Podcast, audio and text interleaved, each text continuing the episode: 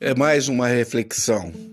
Afinal, aonde está a justiça e o que é justo? Aonde se tem humanidade e aonde não se deve ter humanidade? Até entre os religiosos. Aqui quem fala é o jornalista Edson Pereira Filho, da coluna Azulejando o Precipício. Aliás, faz um tempão que eu não digo bom dia, boa tarde e boa noite. Deixei um pouco de lado o podcast, entrei nas, na, entrei nas minhas leituras e me esqueci de falar com os meus ouvintes. Meus ouvintes que são do mundo afora, né? muitos nos Estados Unidos, na Europa, até na Ásia. Né? E eu fico bobo de ver a audiência que eu tenho, por exemplo, na África, né, em Angola, ou mesmo na Costa Rica, a quem eu mando um abraço para Gianca, um grande amigo que eu tenho por lá. E estou me pegando, né, nas últimas notícias que eu li, uma coisa que me entristece profundamente e que eu, como jornalista e como professor, fico com uma desesperança muito grande no meu coração, né? Muito sem entender como é que um juiz ou uma pessoa ligada ao, aos direitos humanos age, né? E vou começar com Silvio Almeida, né? Silvio Almeida, que é conhecido nos corredores de Brasília como Doutor Palestrinha. Só sabe fazer palestra ao invés de atuar como né, ministro dos direitos humanos, defender os pobres, defender, por exemplo, a maioria negra que está na prisão e que sequer tem inquérito formado, sequer parou na frente de um juiz, sequer tem um advogado e sequer tem culpa formada diante da justiça, o que acaba, ao final de 10 anos, fazendo com que esse sujeito saia porque não tinha de fato nenhuma acusação. Existem 48% desses presos, né? Hoje nós deve, devemos estar na casa do, do um milhão de presos, eu acho, e que estão nessa situação porque não foi feito inquérito, porque o juiz não encaminhou, enfim, não tiveram contato com advogado porque não tem dinheiro, não são, não, não são gente bacana, né? Então, é, essa gente fica lá padecendo na cadeia, né? E isso é muito triste. Aí você pega um ministro que, dia desses, ficou sabendo que um uh, secretário seu, né, o secretário dele, foi uh, falar com Janja, mulher do presidente Lula, que o convocou, né, convocou esse secretário uh, para, uh, para discutir sobre a questão das crianças abandonadas, as crianças em situação de pobreza, em situação de fome. Isso pela manhã, né? O secretário foi até lá, se eu não me engano, o secretário é um advogado, chama Ariel, eu não me lembro o nome dele agora, mas me perdoe se não foi esse. Uh, e ele foi convocado e Janja o recebeu, né? Uh, quem deu essa história foi o jornal Metrópole. Uh, enfim, e o Janja o recebeu para discutir um programa, um projeto, alguma coisa que pudesse ser encaminhada. E qual não foi a surpresa que o secretário, uh, na parte da tarde, ele tinha se reunido com a Janja de manhã, e na parte da tarde ele foi demitido, né? Foi demitido pelo Silvio Almeida, ministro, né? O ministro, dos Direitos Humanos, o doutor Palestrinha, que só sabe fazer palestra, né? Dizer que estudou em Harvard, que estudou não sei aonde, que tem o tal de racismo estrutural, né? Que tem racismo em todo lugar que todo mundo é racista. Eu vou devolver para ele. Racista é a vovozinha, né? Porque eu não sou racista. Né? Eu sou uma pessoa que há anos, desde que me conheço por gente, luto por essa questão e não vem com esse papo de racismo estrutural, né? Uh, não existe nada absoluto no mundo e o senhor não vai inventar isso, não tem como inventar isso, né? A gente é diferente, pensa diferente e alguns são racistas e outros não são, né?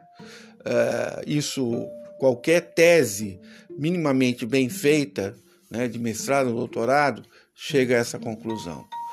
Bom, mas esse, esse senhor exonerou né, um secretário simplesmente porque ninguém pode ficar na frente dele, porque ele quer aparecer, porque ele quer de alguma forma eh, ser a parte importante do negócio.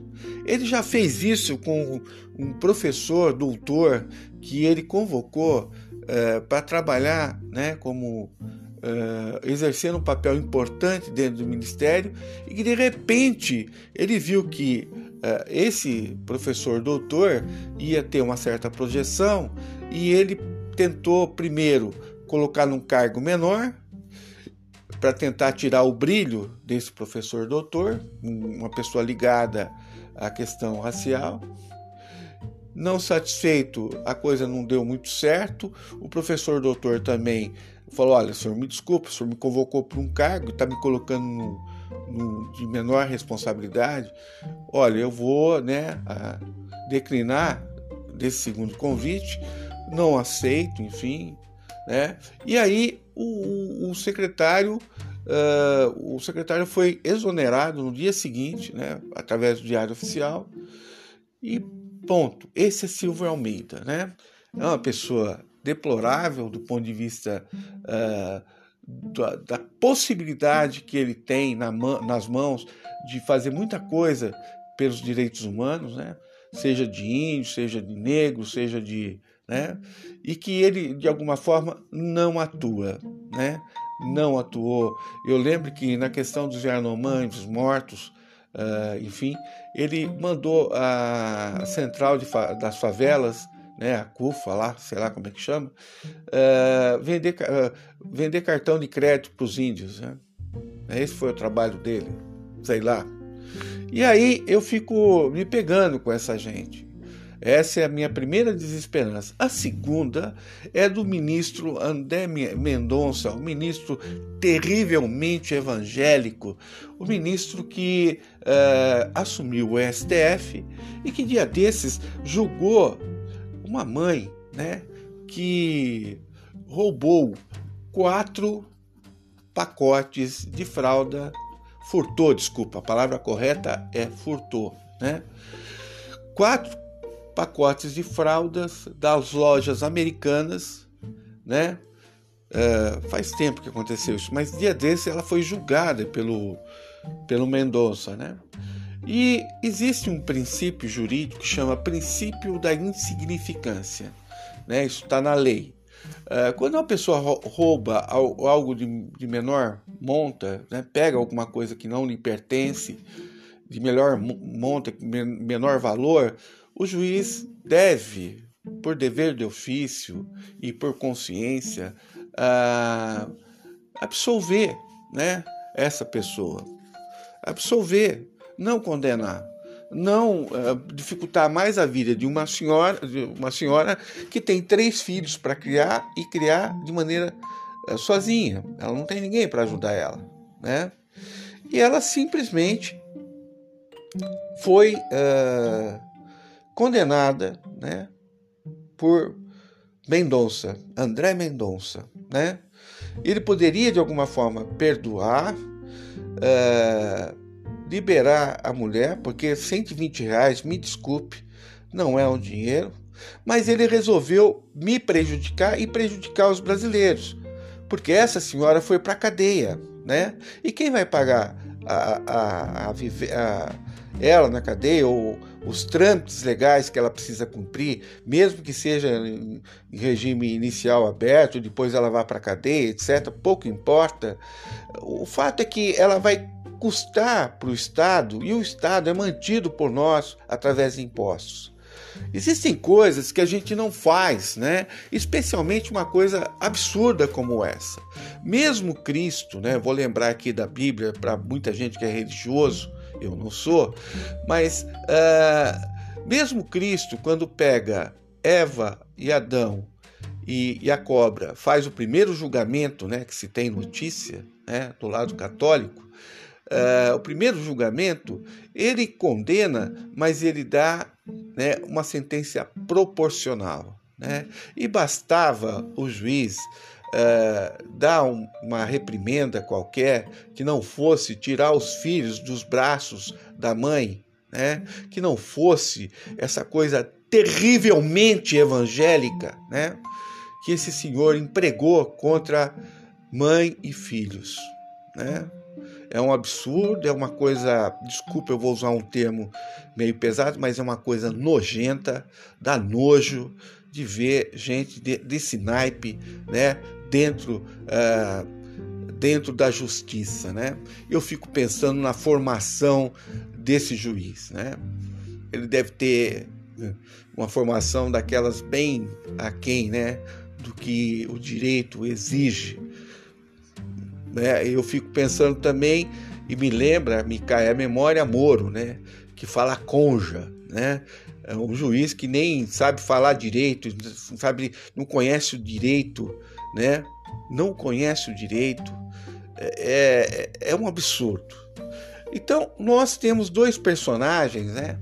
Um que é do atual governo é, e o outro uh, que é do governo passado, foi indicado pelo governo passado, que estão aquém do cargo deles. Não têm competência para exercer esse, os seus papéis, né? É, e não vou dar o devido respeito, né? Porque para mim essas pessoas são uma ameaça, porque estão em cargos importantes, em cargos de decisão, de direção, e a gente não pode contar com essa gente, né? e dá um, sabe, uma dor muito grande de ver, eh, sabe, e uma desesperança também, porque a gente começa a reparar uh, que não há muito o que fazer, né? Diante, diante de pessoas que estão na ponta, que podem de uma hora para outra botar tudo a perder, né? Com as suas consciências fa falidas, atrapalhadas, sei lá o que, entendeu? E a gente não pode deixar mais esses seres dizerem para gente como é que vai ser, como é que não vai ser. É, nós tivemos uma, uma experiência com o governo anterior, Bolsonaro, em relação às vacinas, e a gente matou 700 mil pessoas. Ué, por que, que a gente matou? Porque a gente deixou esse imbecil eh, governar, né?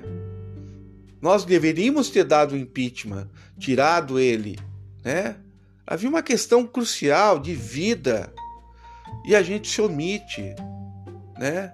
E aí vem a minha a minha desesperança. É nesse ponto que a coisa pega. É que a gente não toma atitude, né? A gente, os poderes não tomam atitude e nós, na democracia participativa que nós deveríamos ele, ele, é, fazer todo dia, ou seja, não é eleger, virar as costas, daqui quatro anos a gente conversa com eles. Não é assim.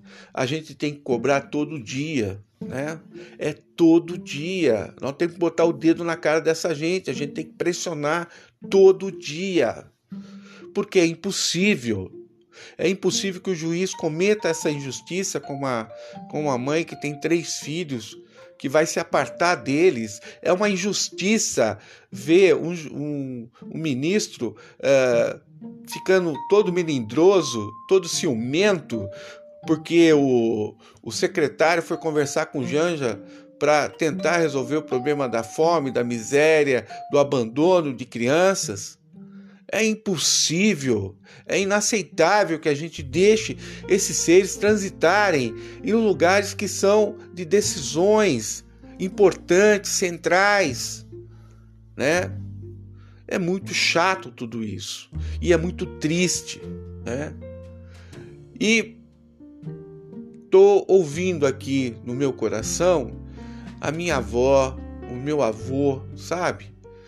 O jeito que eles me tratavam, que eu chegava na casa deles, eles me tratavam com um carinho tão grande, sempre, né, assim, chamando minha atenção para as coisas erradas, falando sério comigo. Meu avô mais bonachão, mais mais é, mais bacana comigo. A minha avó não, a minha avó dizendo para mim que eu tinha que fazer de certo e errado, naquele tom nordestino, naquela voz gostosa, né? Aquela voz de esperança, de acreditar no mundo melhor. Meu avô, um comunista, uma pessoa, sabe, queridíssima, super letrado, uma pessoa que, mesmo trabalhando como guarda-trem, era uma pessoa uh, que lia muito, tinha uma cultura vasta.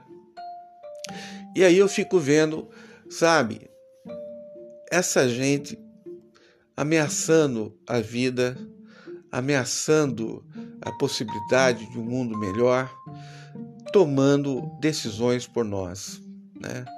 A gente precisa parar com isso. Eu é, gravo esse podcast de uma maneira muito triste, mas muito triste mesmo. Tem dia que a coisa pega. E olha que eu voltei para falar de coisas tristes, né?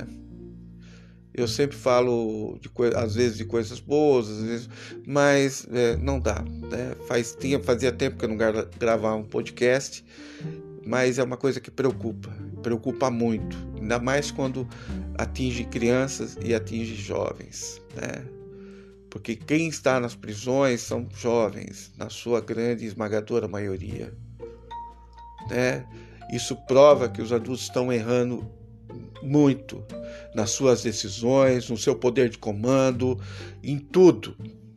Nós precisamos mudar a postura. A culpa nunca será das crianças e dos jovens, né? Nunca será mas nunca será mesmo. Bom, aqui quem falou foi Edson Pereira Filho, jornalista. A você que ouviu esse podcast um pouco demorado de voltar, agradeço e repasse caso você goste da conversa. Um grande abraço.